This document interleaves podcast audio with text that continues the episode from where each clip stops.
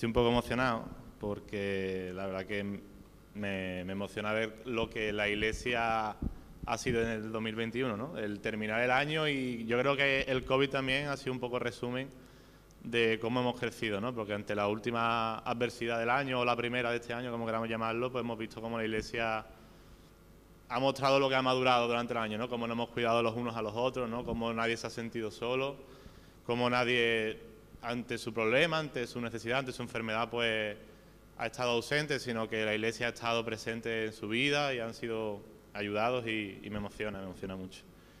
Y bueno, eh, hoy, primer culto presencial que tenemos en la iglesia, ¿no? aunque bueno, ya hemos tenido uno el domingo pasado, que estamos ahí con nuestras mantitas, pero ya toca pasar frío. Y hoy cuando, cuando, tenía, cuando me dijeron que tenía que compartir, me, automáticamente oraba y buscaba dirección del Señor, que lo que tenía que compartir, recordaba, de alguna manera el Señor me, traía a la mente una frase que escuché en una predicación de, de una boda, porque normalmente, no sé si te pasa que para algunas personas las predicaciones en las bodas son como un poco como de, como que de, relleno, ¿no? Como en plan, lo importante es cuando, cuando se van a dar si quiero. Pero esa predicación a mí me marcó mucho y esa predicación el pastor que compartió dijo una cosa que, que llevo meditando en ello desde que la escuché, que decía algo que era, la frase decía, lo más importante es que lo más importante sea siempre lo más importante. Es un trabalengua, ¿no? Pero te la repito, lo más importante es que lo más importante sea siempre lo más importante.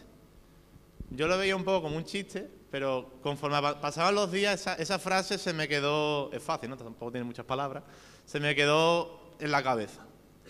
Y me daba cuenta de que algo que nos debería caracterizar siempre como cristianos es que lo más importante sea siempre lo más importante en nosotros. Porque muchas veces nos enredamos con las cuestiones de este mundo, nos enredamos con muchas historias, pero nos olvidamos de lo más importante del cristianismo, lo más importante de seguir a Jesús, ¿no? Y, y yo me preguntaba, Señor, ¿qué es lo más importante? ¿Qué es lo más importante que tú nos has dejado, no? Y yo me di cuenta de que lo más importante que Dios nos ha dado es amarle a Él y amar al prójimo. Yo creo que lo oí prácticamente me ha introducido a la predicación, ¿no? Amar a Dios, amarle a Él con todo lo que somos, con todo lo que nos ha dado y amarnos los unos a los otros con, sin medida todo lo que podamos, ¿no? Y, y me gustaría así comenzar esta predicación y me gustaría introducir con una cosa que me ha llamado mucho la atención y es que la Universidad de Cambridge, la famosa Universidad de Cambridge, ¿no? Todos los años hace una cosa que es que busca la palabra más importante de ese año. Ellos, en su diccionario, siempre buscan la palabra más importante de ese año. Y en el 2020 hubo una palabra que fue la más buscada y la más importante. ¿Algunos sabría decirme cuál es? ¿O se le ocurre? La palabra importante de 2020, no del año pasado, del 2020. Va por ahí. ¿Sí? La palabra era cuarentena. Cuarentena fue la palabra más importante de 2020. Más que, más que COVID, más que virus, más que pandemia, más que enfermedad. Lo más importante fue cuarentena. Pero es que lo más gracioso es que la palabra del año pasado más importante, ¿sabéis cuál fue? Vacuna. Es decir, en 2020 el problema más importante para la gente no fue el COVID, fue la cuarentena. Y lo que este año la gente buscó que fue la vacuna. Es decir, una solución no al COVID, sino a cuarentena. ¿Qué es lo que te quiero decir? Que la gente buscaba una solución a un problema, pero no solamente porque era físico, sino porque también la cuarentena nos afectó, creo que al menos a mí, no solamente físicamente, sino nos afectó más mental, social y espiritualmente. Muchas personas, algunos como yo todavía no, gracias a Dios, no hemos padecido el COVID, que yo sepa, pero sí hemos sufrido ansiedad, momentos de bajón, momentos de depresión, momentos de tristeza, momentos difíciles. Y lo que ha buscado esta gente, este mundo, es una vacuna para poder salir de ahí. Pero nosotros como iglesia tenemos una solución mucho mejor que una vacuna, que es la persona y la obra de Cristo en nosotros. Y es lo que yo creo que Dios nos va a llamar este año. Y eso es lo que te quiero desafiar por medio de la predicación de esta mañana. Y me gustaría que me acompañaras a Mateo capítulo 28, Mateo capítulo 28, versículos del 19 al 20. Todos conocemos lo que vamos a compartir, por supuesto. Y cuando, mientras que lo va buscando, cuando yo, Dios me, hablaba y, y, buscaba yo dirección acerca de qué es lo que tenía que compartir, ¿no? Dios me recordaba que era importante precisamente esto, recordar, ¿no? La palabra recordar significa recordar, recordar es corazón, volver a pasar por el, corazón, volver a recordar qué es lo que Dios nos llamó a hacer en primer lugar, qué es lo más importante. Y lo más importante, como hemos dicho, es amar a Dios y amar a la gente, pero aparte de amar a Dios y amar a la gente, la primera cosa que Dios nos llama como tarea, no solamente como mandamiento, sino como tarea es la gran comisión. Y me gustaría que hoy pudiéramos hablar de eso, de la gran comisión.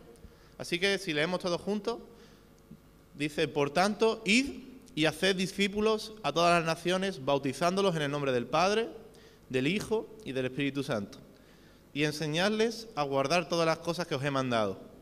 Sabed que yo estoy con vosotros todos los días hasta el fin del mundo. Amén. La predicación se va a costar simple, sencilla, de tres cosas. Id, haced y enseñad. Fácil, ¿no? Id, haced y enseñad. Ahora, cuando vamos al ir, ¿vale? Lo primero, id. Esto a lo mejor nos parece como algo que pasa por alto, ¿no? Id, como que no, en el texto no aparece, pero la palabra ir en el Evangelio de Mateo es súper importante, porque el Evangelio de Mateo es un evangelio que escribe Mateo, pero muy enfocado en quién, en los judíos. De hecho, si, si tú lees Mateo, es el evangelio en el que más referencias hay con las promesas, con el Antiguo Testamento, con toda la cultura judía, todo, todo englobado, porque era un evangelio que estaba muy enfocado en que el judío pudiera comprender la obra de Cristo. Y esto a lo mejor parece que pasa por desapercibido, pero la palabra id es totalmente desafiante. ¿Por qué? Porque la palabra ir para un judío era muy chocante. Porque recordemos cómo era un judío. ¿Cómo era un judío? Un judío era una persona que amaba a Dios, que amaba la ley, que amaba con mucha ímpetu, intentaba esforzarse cada día por ser un mejor judío, por agradar a Dios, por adorarle a Él, pero tenía algo en común, que es que era muy exclusivista. El judío, de hecho, si vamos a, a Jerusalén, si vamos a Israel, los judíos ortodoxos, ellos no se acercan a ti a no ser que piensen o crean que eres judío. Yo me acuerdo cuando estábamos con Serafín, que se nos acercó, ¿dónde fue? No sé si me acuerdo, en el muro. Se nos acercó un judío y lo primero que nos preguntó fue, ¿judío? Y nosotros, no. Y no dijo ni adiós y se fue. ¿Por qué? Porque los judíos son muy exclusivistas. Y para un judío, cuando Jesús le habla a los, a los apóstoles, los apóstoles eran judíos. Para ellos les chocó completamente que nosotros, que Jesús le dijera, id a toda criatura. De hecho, Marcos dice, id y predicad el Evangelio a toda criatura, a toda lengua, a toda nación. ¿Por qué? Porque para un judío el Evangelio era solamente, o mejor dicho, Dios, su Dios, era solamente un Dios para ellos, no para los gentiles, no para los demás. Dios era un Dios para mí, para mi pueblo, para mi raza, para mi familia, para mi etnia, pero no era un Dios para los demás. Y eso rompe la estructura completa de un judío. Jesús los desafía a un montón de cosas. ¿Y qué quiero decirte con esto? Que Jesús lo primero que hace a la hora de ir a predicar el Evangelio es romper estructuras. Jesús rompe completamente las estructuras del ser humano. ¿De qué manera las rompe? Pues me gustaría ponerte seis, seis cosas, o cinco o seis, seis cosas en las que Jesús rompe nuestra estructura. Lo primero que hace es romper nuestras estructuras culturales. Jesús rompe con toda cultura. Todo aquello que pueda diferenciarnos de tu cultura o de la mía, el Evangelio lo rompe completamente. El Evangelio no es adaptado a una cultura exclusiva, ni solamente a otra cultura, sino que Jesús está por encima de nuestra cultura, de nuestras tradiciones, de nuestras formas. Jesús está por encima. La cultura no nos divide en el Evangelio. Muchas veces cuando vamos a predicar el Evangelio pensamos, bueno, es que esta cultura yo no sé si la alcanzaré, si no la alcanzaré, el Evangelio trasciende cualquier cultura. Da igual que tú seas Mm, te guste más la cultura de España, la cultura a lo mejor si eres de otro país de tu país. Y la cultura no impide el Evangelio, no impide el avance del Evangelio. Otra cosa que rompe estructuras, y me gustaría que también lo tuvieras claro, es las estructuras raciales. Los judíos de alguna manera eran muy racistas. Su raza era la única que valía. Aunque era un pueblo oprimido, ellos se sentían siempre superiores a los demás, porque era Dios el que estaba con ellos. pero el Evangelio trasciende las razas. Muchas veces nos cuesta predicar a una persona que no es de mi raza. Y nos cuesta, y a veces sin, ser conscientes muchas veces, porque tampoco es que busquemos ser racistas, pero a veces sin, sin darnos cuenta, a lo mejor nos cuesta más somos muy afines a predicar el Evangelio a alguien de mi cultura, a alguien que es roteño como yo, pero a lo mejor a alguien que viene de otro país, a lo mejor nos cuesta más y, dice, no, pero yo allí no, porque. Y, sin y sin darnos cuenta, nos cerramos en nuestras propias amistades, en nuestras propias relaciones, pero el Evangelio nos llama a extendernos a toda raza, a poder ser hermano no solamente de mi amigo que es roteño, sino también de mi amigo que es colombiano, que es peruano, que, es chino, que es japonés. El Evangelio provoca que nuestra familia sea aún más grande de lo que al principio creemos que es. Luego también rompe toda barrera sexual también. Porque en esa época el Evangelio, ¿para quién estaba diseñado? ¿O el ministerio? Para los hombres. Los hombres eran los que oraban, los hombres eran los que predicaban, los hombres eran los que enseñaban. Pero en el Evangelio Jesús rompe toda estructura también sexual. El Evangelio alcanza no solamente al hombre, también alcanza a la mujer por igual. Y Dios nos llama a todos, a hombres y a mujeres, a poder extender el Evangelio y unirnos en la causa de Jesús. Y también rompe estructuras sociales. Me acuerdo del Evangelio, perdón, la carta de Santiago, en el que había un problema porque las personas que eran más ricas las ponían delante y las personas que eran más pobres no le, y, y le hacían ese privilegio, pero el Evangelio rompe con las estructuras sociales, con las clases altas, con las clases bajas en el Evangelio, hay cabida para todos. Y debemos ir a alcanzar a los pobres, a aquellos que están en necesidad, pero también debemos ir a alcanzar a los ricos, a los empresarios, a los políticos, a las personas que están en las altas esferas, aunque la mayor alta esfera es estar con Jesús. Pero todos tienen cabida en el Evangelio. No importa si tu cuenta corriente hay cuatro ceros, hay cinco, hay uno, no hay ninguno. Lo importante es que el Evangelio trasciende y Dios nos llama no solamente a predicarle al pobre, sino también al rico y no establecer relaciones de diferencias incluso en la propia iglesia. Y luego, lógicamente, también rompe barreras generacionales. Yo recuerdo el otro día que hablábamos Serafín y yo de un Ancelotti, el entrenador del Madrid, que le hacen una pregunta, ¿no? Y él dice que esta generación es muy diferente de la suya, ¿no? Incluso han perdido el respeto, es una generación, no es ni mala ni peor, es muy diferente y a veces es difícil, pero Dios es un Dios que une generaciones también. Nuestra iglesia no es una iglesia de jóvenes, ni es una iglesia de ancianos, ni es una iglesia, es una iglesia de personas, de generaciones, en las que hay cabida para el joven, hay cabida para el adulto, hay cabida para el niño. Y Dios nos llama a unirnos también como generaciones, sin diferencias, sin barreras. Y por último también rompe estructuras teológicas. ¿Qué quiero decir con teológica? Rompe el concepto que muchas veces tenemos de Dios. Yo no sé si a ti te pasa cuando tú te convertiste, que tú viste a Dios de una manera, pero cuando avanzan los años y maduras y creces, ves a Dios de otra manera. De una manera mucho más sólida, de una manera mucho más firme. Y conforme avanzamos, los judíos creían que Dios era de una manera, pero cuando Jesús llega, rompe completamente el entendimiento que tenían de Dios. Es decir, en este id, id y predicar el Evangelio, los judíos fueron totalmente desafiados, confrontados y rompieron por completo su mente, su corazón y los llevaron a ir a una misión que para nada eran capaces ellos de comprender. Y Dios nos llama en este año, creo, de manera intencional a ir a este mundo y predicar el Evangelio. A ir y predicar su Evangelio a toda raza, a toda cultura, a toda etnia, a toda persona que te encuentres, da igual que sea mayor, menor, menor, rico, pobre que podamos alcanzar a todo el mundo. Y esto Pablo lo tenía muy claro, decía en Gálatas, capítulo 3, del 25 al 29, él decía, pero venida la fe, ya no estamos bajo ayo, pues todos sois hijos de Dios, por la fe en Cristo Jesús, porque todo lo que habéis sido bautizados en Cristo, de Cristo estáis revestidos.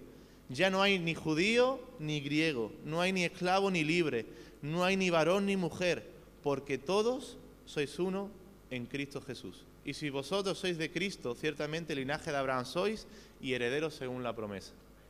Jesús ya rompió con toda barrera, con toda diferencia y no hay nada que nos impida poder predicar a toda persona el Evangelio de Jesús. Ahora, tan importante es qué vamos a predicar como el cómo lo vamos a hacer. Es decir, para Jesús era tan importante el qué como el cómo.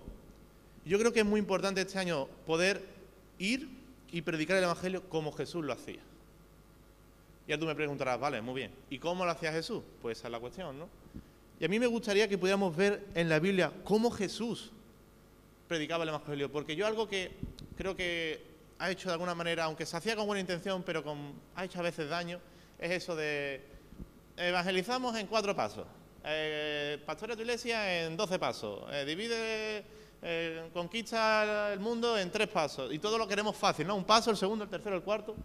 Pero Jesús no buscaba métodos, no tenía estrategias, sino que Jesús usó, o mejor dicho, vivió y predicó el Evangelio de una manera muy concreta, que era amando antes de predicar.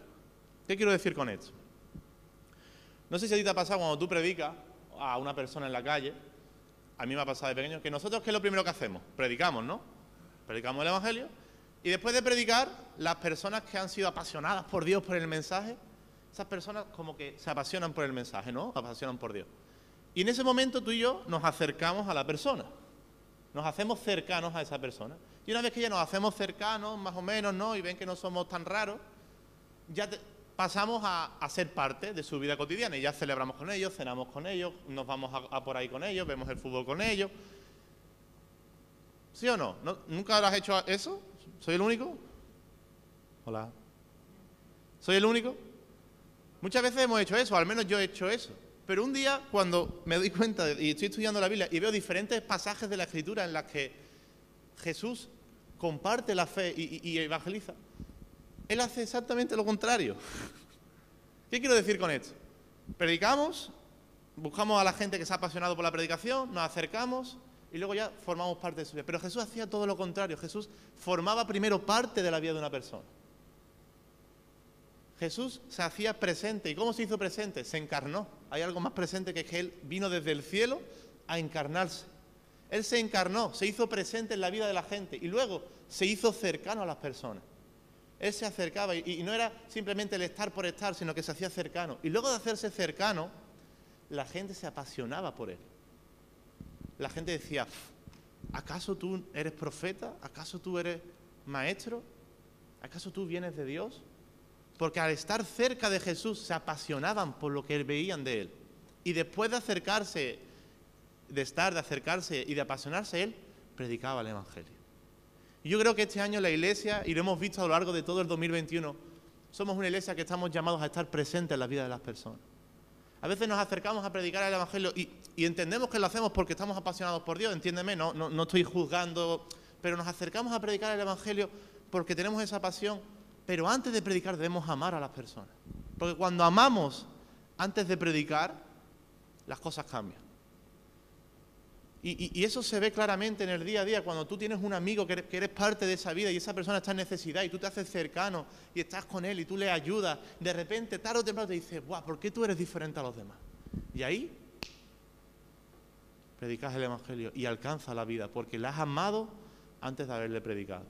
De hecho, Jesús amó a tantas personas que luego le rechazaron, que a él no le importó. Él no cambió su forma de seguir presentando al Padre para hacerla más efectiva. En este mundo que todo lo que en este mundo nos llama siempre es a hacer efectivo, a ser productivo, a buscar los números, pero Jesús no estaba interesado en ser productivo, estaba interesado en que la gente pudiera conocerlo y pudiera ser amado por él. Y yo creo que la iglesia debe de alguna manera empezar primero por amar aquellos que están perdidos. Jesús decía que cuando veía a la gente tenía compasión porque eran como ovejas sin pastor. Y otra cosa que me llama mucho de cómo Jesús predicaba es que, esto me parece muy fuerte, pero me gustaría compartirlo, y es que Jesús se ganó el derecho a ser escuchado. Y esto en este mundo tan posmoderno en la que prácticamente ya no hay autoridades, o sea, hay autoridades, pero la gente no pasa de la autoridad, pasa de, todo, es muy parecido al mundo en el que Jesús estuvo. La gente no se fiaba de nadie. Hoy en día, yo no sé tú, pero yo no me fío ya casi de nadie lastimosamente, ¿no? No te fías de los políticos, no te fías de lo que te dicen en los medios de comunicación, no te fías de lo que de la noticia que sale aquí, de la noticia que sale allí. Pero Jesús, en medio de ese mundo de incertidumbre, Jesús se ganaba el derecho a ser escuchado. Y escúchame, Jesús, Jesús que era Dios, Jesús podía llegar y decir, yo soy Dios, y aquí me escucha todo el mundo, aquí me obedece todo el mundo, porque yo soy el Hijo del Padre, y se acabó. Y no hay más historia. Pero Jesús decidió ganarse el derecho a ser escuchado. Jesús se, acercaba a las personas. Y tú y yo necesitamos ganarnos el derecho a ser escuchados.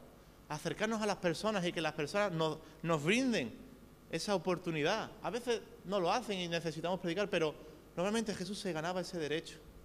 Y tenemos ejemplos hasta en la propia iglesia. Como por ejemplo cuando fue el evento de, fútbol con la roteña. ¿Por qué? ¿Por qué llegamos hasta ahí? ¿Por qué se abrió esa puerta? Porque el pastor Serafín se ganó el derecho a que todos le escucharan. ¿Por qué tú puedes predicar en tu trabajo y todos te escuchan? Porque te has ganado el derecho en tu empresa a que todos te escuchen. Por tu ejemplo, por tu trabajo, por tu esfuerzo. ¿Por qué tus amigos del instituto te escuchan cuando tú predicas? ¿Por qué a Keila le escuchó Irene? Aquella te quería antes de que te, dijera que era cristiana. Porque Keila se ganó el derecho a ser escuchada. Y necesitamos ganarnos el derecho a ser escuchados. No porque seamos mejores ni peores, sino porque hemos amado. Y hemos querido a la gente antes de que nos escuche. Y somos una iglesia que creo que en este año Dios nos va a dar tantas oportunidades de conocer a personas, de amar a personas, de que conozcan la iglesia, de que conozcan quiénes somos y podamos amar a la gente. Jesús no usaba técnica ni método de cinco pasos, sino simplemente se basaba en amar a la gente como el Padre amaba al Hijo. Eso fue lo que Jesús usó para poder ir por el mundo y predicar el Evangelio. Y esto nos desafía, porque, ¿sabes? Algo que también me gustaría compartir es que muchas veces utilizamos esta frase, no sé si te pasa, de, cuando un hermano ya no aparece mucho por los cultos, ¿no? Y de repente, oye, esta persona, no, es que se ha ido de la iglesia. Cuando decimos se ha ido de la iglesia o ya no va a la iglesia, ¿qué es lo que estamos diciendo sin darnos cuenta? Que la iglesia es qué? Un lugar, cuatro paredes, ¿no?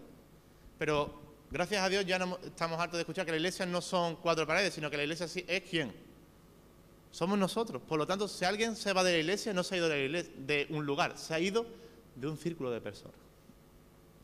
Y la iglesia no está atada por cuatro paredes. ¿Qué es lo que te quiero decir? Que si una persona ya no viene al culto, no significa que no haya venido a la iglesia, porque donde hay dos o tres reunidos, allí hay iglesia. Y cuando hay una persona que no viene al lugar donde la iglesia se reúne, la iglesia puede ir al lugar donde esta persona está. Y por mucho que corra, la iglesia lo alcanza. Por mucho que corra, aquellos que amamos, lo alcanzamos. Así que me gustaría animar también a las personas que por, la razón que sea ya no vienen los domingos, que la iglesia vaya a ellos.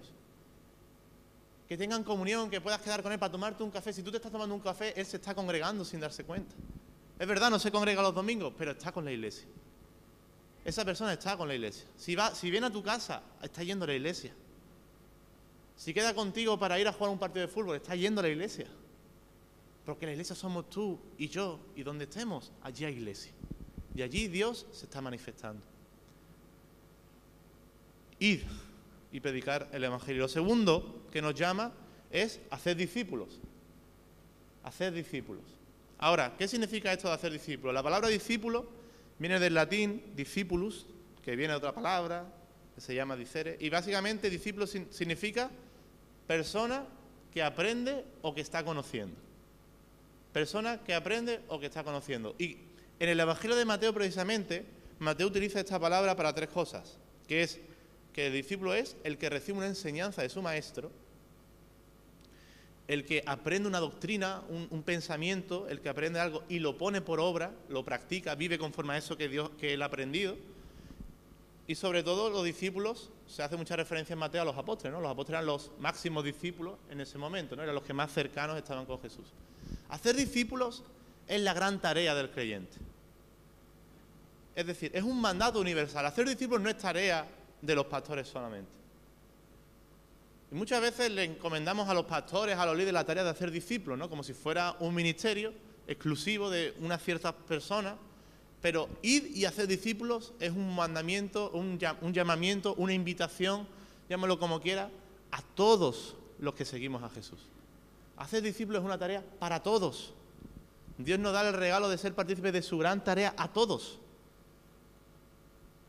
Y lo más importante, como decía al principio, es que podamos hacer discípulos. El discipulado es la base de la iglesia. El discipulado es el centro de el corazón de Dios en medio de la iglesia. Jesús, ¿qué es lo que hizo durante tres años? Discipular a doce personas.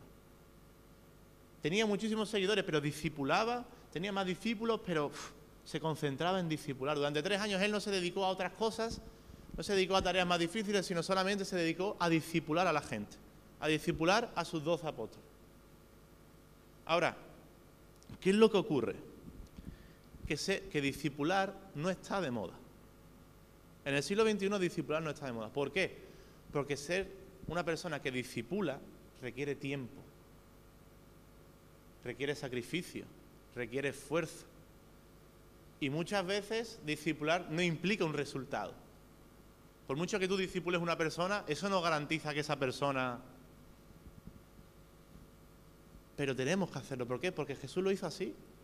Jesús se pegó tres años con Judas, discipulando a Judas, sabiendo que al final de esos tres años lo iba a traicionar y iba a provocar su muerte. Pero Jesús amó a Judas y lo discipuló durante tres años, aunque después el resultado no fuera el que Jesús quería. Y como iglesia estamos llamados a discipular a la gente, sin importar si te van a hacer caso, si no te van a hacer caso, sino invertir tiempo, invertir momentos, porque el discipulado es difícil, pero es una tarea para todos. Y no podemos cargar el peso de esa tarea a un grupo reducido de personas en la iglesia, sino que cada persona está siendo llamada a discipular. Y si cada persona es llamada a discipular a alguien, estamos haciendo crecer la iglesia y estamos liberando de peso a personas que ya están haciendo esa tarea. Como iglesia estamos siendo llamados a discipular. Ahora, también es importante cuál es el requisito primero para hacer discípulos. ¿Cuál es el primer requisito para hacer discípulos? Ser un discípulo. Para hacer discípulos primero tenemos que ser discípulos nosotros. Y ¿Cuál, es la clave de un discípulo? Pues mira, yo me gustaría resumir que el discípulo hay tres cualidades de un discípulo que son básicas. La primera es conocer a su maestro, la segunda es amar a su maestro y la tercera es obedecer a su maestro. Y es algo difícil, es algo que a mí me cuesta aplicar, pero es básico para un buen discípulo, conocer a su maestro.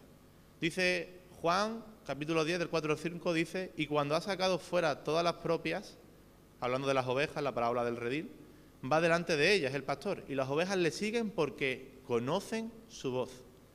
Mas al extraño no seguirán, sino que huirán de él porque no conocen la voz de los extraños. Es decir, la parábola que Jesús utiliza aquí, la parábola de las ovejas, si la oveja no conoce la voz de su pastor, no lo puede seguir. Si tú y yo no conocemos la voz de nuestro pastor, tanto el pastor de la iglesia como el, el pastor por excelencia, si no conocemos su voz, no podemos seguirle. Necesitamos conocer a, nuestro pastor. ¿Y cómo lo conocemos? Pasando tiempo, en intimidad, creando relación con él. Es importante que un discípulo conozca a su maestro, lo conozca bien, conozca su vida. Y lo segundo también, amar a su maestro. Dice eh, Mateo, capítulo 6, versículo 24, ninguno puede servir a dos señores, porque o aborrecerá al uno y amará al otro, o estimará a uno y menospreciará al otro. No podéis servir a Dios y a las riquezas. Necesitamos amar sin condición al Maestro. Amarle con todo, amarle con todo nuestro esfuerzo, con todo nuestro corazón, con toda nuestra mente, con toda nuestra alma. El, discípulo ama al Maestro por encima de todo. De hecho, antiguamente en, en Grecia los filósofos siempre tenían sus escuelas y yo recuerdo algo que cuando yo estaba en el instituto estudiaba, ¿no? Que Sócrates, el gran filósofo, fue condenado a muerte y tenía que, beber un veneno. Y uno de sus discípulos, el gran Platón, el famoso filósofo, él llegó a decir que tú no bebas ese veneno, sino que yo pueda beber ese veneno por ti y pueda morir por ti. Qué profundo el amor de este discípulo de querer morir por su maestro. De todo lo que había aprendido, no importaba, sino que él quería amar a su maestro, a tal punto de dar su vida por el maestro. Qué grado de amor, ¿no? De hecho, la misma palabra lo dice, ¿no? Que no hay mayor, mayor amor que el que da su vida por sus amigos. Y necesitamos amar a Dios de esa manera. Lógicamente no vamos a morir sustituyendo a Cristo, pero debemos amar como si no nos importara dar la vida por Él. Y es muy fácil decirlo así como, pero amar a Dios es un requisito fundamental de un discípulo. Debemos amar a Dios con todo nuestro esfuerzo, sabiendo que vamos a fallar, que nos vamos a equivocar, pero no importa, porque después de esta, bueno, luego seguiremos compartiendo esto, pero amar a Dios es fundamental en un discípulo. Y lo tercero, obedecer lógicamente al maestro, ¿no? ¿Por qué? Pues porque si tú eres maestro, vale, pero aquellos que somos discípulos necesitamos que el maestro nos enseñe. Necesitamos pegarnos a aquellos que nos han precedido, necesitamos aprender del maestro. Dice Juan 8:31, dijo entonces Jesús a los judíos que habían creído en él, si vosotros permaneciereis en mi palabra, seréis verdaderamente mis discípulos. Si permanecemos en las palabras del maestro, nos mostraremos al mundo como verdaderos seguidores de Jesús, como verdaderos discípulos de nuestro Maestro Celestial. Ahora, como decía antes, el discipulado es difícil, requiere tiempo, requiere invertir mucho tiempo en personas, en personas que quizás al inicio parece que no dan fruto, parece que la cosa no, pero luego sí, pero, pero algo que es muy importante darnos cuenta es que el discipulado no es un método el discipulado no es un libro. No sé si a ti te pasaba cuando, yo me bauticé, a mí me decían que para bautizarme, ¿yo qué tenía que hacer? El discipulado. ¿Alguno ha hecho el discipulado alguna vez? Yo lo tuve que hacer. ¿Qué era el discipulado? Pues el discipulado era un librito muy pequeñito que gente de la iglesia nos compartía las lecciones, el bautismo, la Santa Cena, la, la salvación. Y lógicamente era importante que lo conociéramos, ¿no? Tenemos que conocer realmente a quién estamos siguiendo. Pero eso no es discipular. Eso es parte del discipulado, la formación, pero eso no es discipular. El discipulado no es un método, no es un libro, no son cinco pasos, el discipulado es una vida de relación. Jesús enseñaba no desde una academia, no enseñaba desde una clase en la que él se subía al púlpito y enseñaba a la gente que estaba en sus mesas, en su pupitre. Jesús enseñaba en la relación continua. Era un maestro de la, de la antigüedad y los maestros de esa época enseñaban a sus alumnos yendo por el campo, los enseñaban en el día a día porque convivían, vivían con ellos, dormían con el maestro, comían con el maestro, todo lo hacían pegado al maestro. Y tú y yo como discípulos debemos de estar pegados al maestro, vivir con el maestro, tener una relación constante con el maestro a tal punto de estar completamente unidos, para que cuando nosotros también hagamos discípulos podamos estar unidos a nuestros discípulos, podamos estar juntos los unos con los otros el discipulado no se trata de, cuatro pasos ni, de un libro que tenemos que rellenar, hacer un examen y ya estoy, ya he dejado de ser discípulo. No, el discipulado dura toda la vida. Aquí vamos a estar toda la vida siendo discípulos, aunque discipulemos a otros, pero siempre vamos a estar siendo discípulos. Y por último también, algo muy importante es cómo Jesús discipulaba. Y esto es muy importante a la hora de enseñar a otras personas, porque Jesús utilizaba algo que me llamaba mucho la atención, que es que Jesús enseñaba haciendo preguntas. No sé si acordáis esa historia en la que Jesús está con su discípulo y dice, bueno, ¿y vosotros quién decís que soy yo? Jesús no le dice, ¿sabéis quién soy yo? Mira, yo soy. No, sino le pregunta, oye, ¿vosotros quién, quién, quién, decís que soy? Y constantemente hacía preguntas. A la mujer adulta le dijo, oye, ¿ninguno te ha condenado de los que están aquí? Y ella decía, no, no, nadie. Y constantemente hacía preguntas. ¿Por qué? Porque Jesús buscaba que la gente pensara en lo más profundo de su corazón cómo estaba viviendo. Jesús despertaba el interés en las personas. Jesús no llegaba y te decía lo que tú tenías que hacer. Jesús te enseñaba a ti a que pensaras lo que realmente conoces. Porque yo creo que ya prácticamente en la iglesia casi todos, todos sabemos lo que está bien y lo que está mal. No necesitamos que alguien nos diga lo que está bien, lo que está mal. Oye, no, no mientas, no robes, no mates.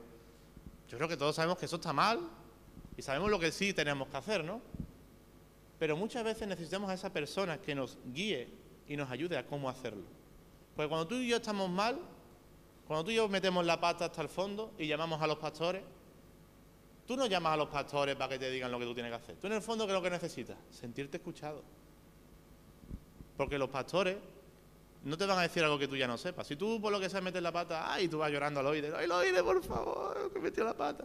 Y tú no buscas que el oído te diga lo que tienes que hacer, aunque el oído te lo dirá porque te ama. Pero tú en el fondo ya sabes lo que tienes que hacer. Si tú has tenido una pelea en tu casa, tú ya sabes que tienes que pedir perdón. Tú lo sabes, o yo lo sé. Pero a veces necesitamos sentirnos escuchados y la gente necesita ser escuchada, porque ser escuchado sana No sé si te ha pasado, al menos a mí me pasa, que yo tengo un problema, meto la pata, hablo con Serafín, y tú eres sanado mientras que el pastor te está escuchando. ¿Por qué? Porque necesitamos la atención los unos de los otros. ¿No te pasa que tú hablas con tu amigo del alma y, tu amigo todavía no te ha aconsejado nada? Pero tú empiezas a soltar todo lo que tienes dentro, que es que mira esto que me ha pasado, que pasa, que pasa, que pasa. Y él está escuchándote atentamente, no está con el móvil así, ¿no? Sino que te está escuchando, está preocupado por ti. Y a ti eso te sana, te libera. ¿Por qué? Porque necesitamos ser escuchados los unos por los otros. Y parte del discipulado a veces no es tanto decir, sino muchas veces saber escuchar. Y saber decir a la persona, oye, ¿sabes qué? Yo creo que Dios haría esto, pero ¿tú qué crees que deberías hacer? Oye, pues yo creo que debería hacer esto, pero yo debería hacer lo otro. Y al final sabemos lo que tenemos que hacer, porque gracias a Dios hemos sido instruidos. Y el Señor nos llama a ser discípulos implicados en el tiempo de las personas, sin dejar eh, que, que este mundo nos afecte, hacer discípulos, como hemos dicho antes, sin un método, sino vivir constantemente con el Maestro. Eh, Jesús lo único que buscaba era estar constantemente con Él, con sus discípulos.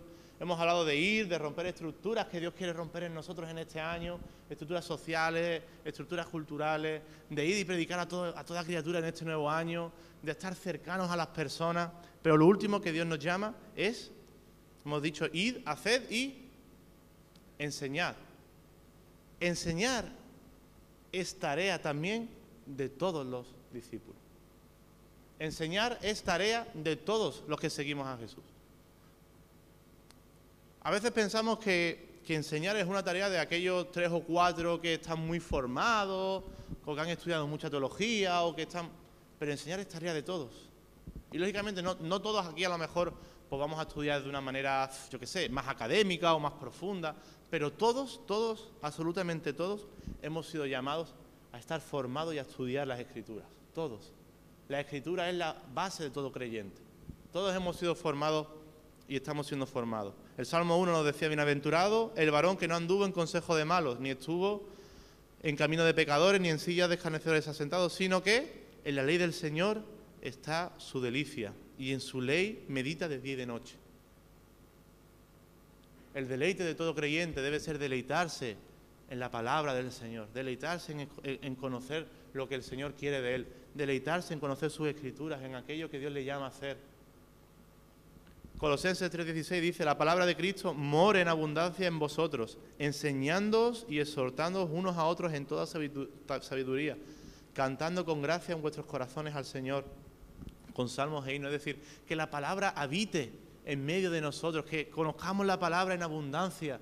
Qué bonito es cuando nos sentamos a, tomar un café un, hermano con otro y dice, oye, hoy en mi tiempo de oración estaba estudiando este pasaje y Dios me ha hablado de esto, mira, ah, qué bonito, pues Qué bonito sería que constantemente la palabra fuera uno de los temas de conversación principales en nuestra vida. ¿Cómo entendemos este texto? ¿Cómo Dios nos ha hablado por medio de esta palabra? Oye, no, entiendo completamente qué es lo que Jesús quería decir aquí. Y otra persona que lleva tiempo, oye, mira, pues Jesús quería decir esto, ah, Y llenarnos y edificarnos constantemente con las palabras del Señor hacia nuestra vida. Pero no solamente queda ahí, porque no es solo conocer y estudiar como si fuera algo más, sino que Segunda de Timoteo 3 dice, Pablo hablando a Timoteo, dice, pero persiste tú en lo que has aprendido y te persuadiste, sabiendo a quién, de quién has aprendido, y que desde la niñez has sabido las sagradas escrituras, las cuales te pueden hacer sabio para la salvación por la fe que es en Cristo. Toda la escritura es inspirada por Dios, ese texto lo sabemos todos, útil para enseñar o para redarguir. Pero es muy importante en un discípulo que lo que aprende lo pone por obra. Nosotros no estudiamos un libro para adquirir más conocimiento y tener un cabezón que parezca un chupachú de la cabeza tan grande que tenemos. Sino que Dios nos ha llamado a conocer y a estudiar y a aprender para poder vivir la vida que Dios nos ha llamado a hacer. Dios nos ha llamado a vivir su obra, a vivir de la manera en la que Él quiere, pero no podemos vivir algo que no conocemos, que no hemos aprendido, que no, que no sabemos, que no somos sólidos. Por eso Dios nos llama a deleitarnos en la dirección, a enseñar a los discípulos aquello que hemos aprendido previamente aquello que el, que el, maestro nos ha enseñado. ¿Y qué es lo que el Señor nos ha enseñado? ¿Qué es lo que yo al menos creo que sí o sí todo creyente debe saber? Porque hay cosas de la Biblia, oye, que son muy difíciles. Que hay cosas que yo me pongo a estudiarlo y yo, yo me pierdo. Hay cosas que son complicadas, pero las palabras de Jesús, lo que Jesús nos enseñó, el sermón del monte, por ejemplo, las promesas que el Señor ha puesto, las parábolas del Señor, todas las enseñanzas que el Señor es algo que tenemos que tener en nuestro corazón para poder vivirlo. El, conocer las bienaventuranzas, el ser bienaventurados los pobres, los mansos, el poder saber cómo Dios quiere que nos caminemos por este mundo, cómo no, cómo saber ser libres de la ira, ser libres del rencor, del odio, cómo saber perdonar a los hermanos, cómo vivir en el fruto del Espíritu, cómo poder conocer las enseñanzas del Maestro.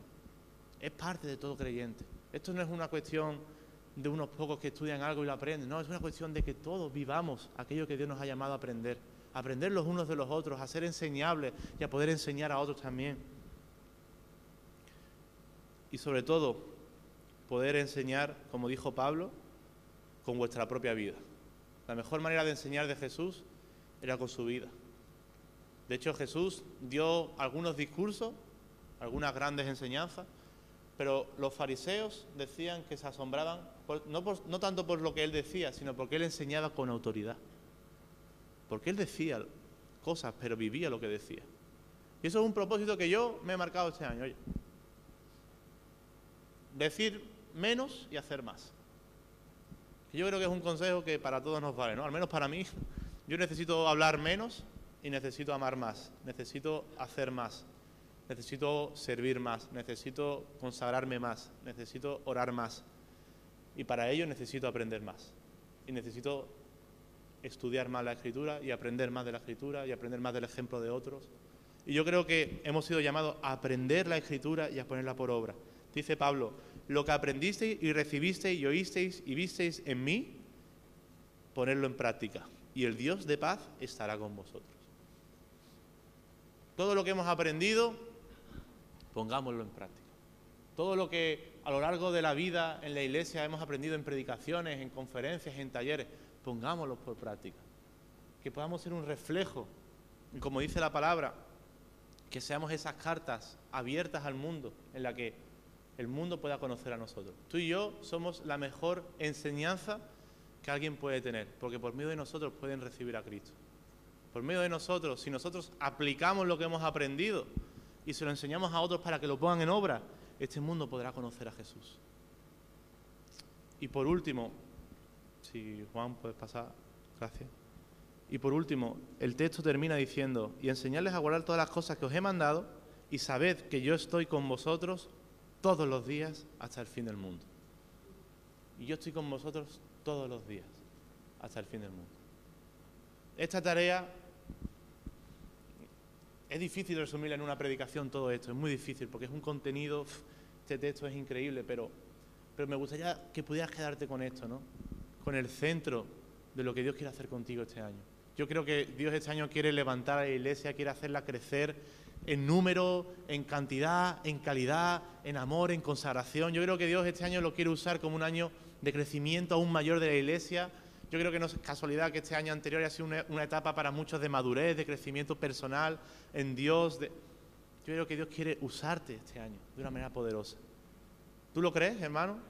Que Dios puede usarte este año de una manera increíble. Y más allá de ocuparnos o preocuparnos por cosas que no merecen la pena, que, realmente nos quita esfuerzo, nos quita fuerza, nos quita las ganas, podamos enfocarnos en lo más importante. Y lo más importante es que la gente conozca a Jesús.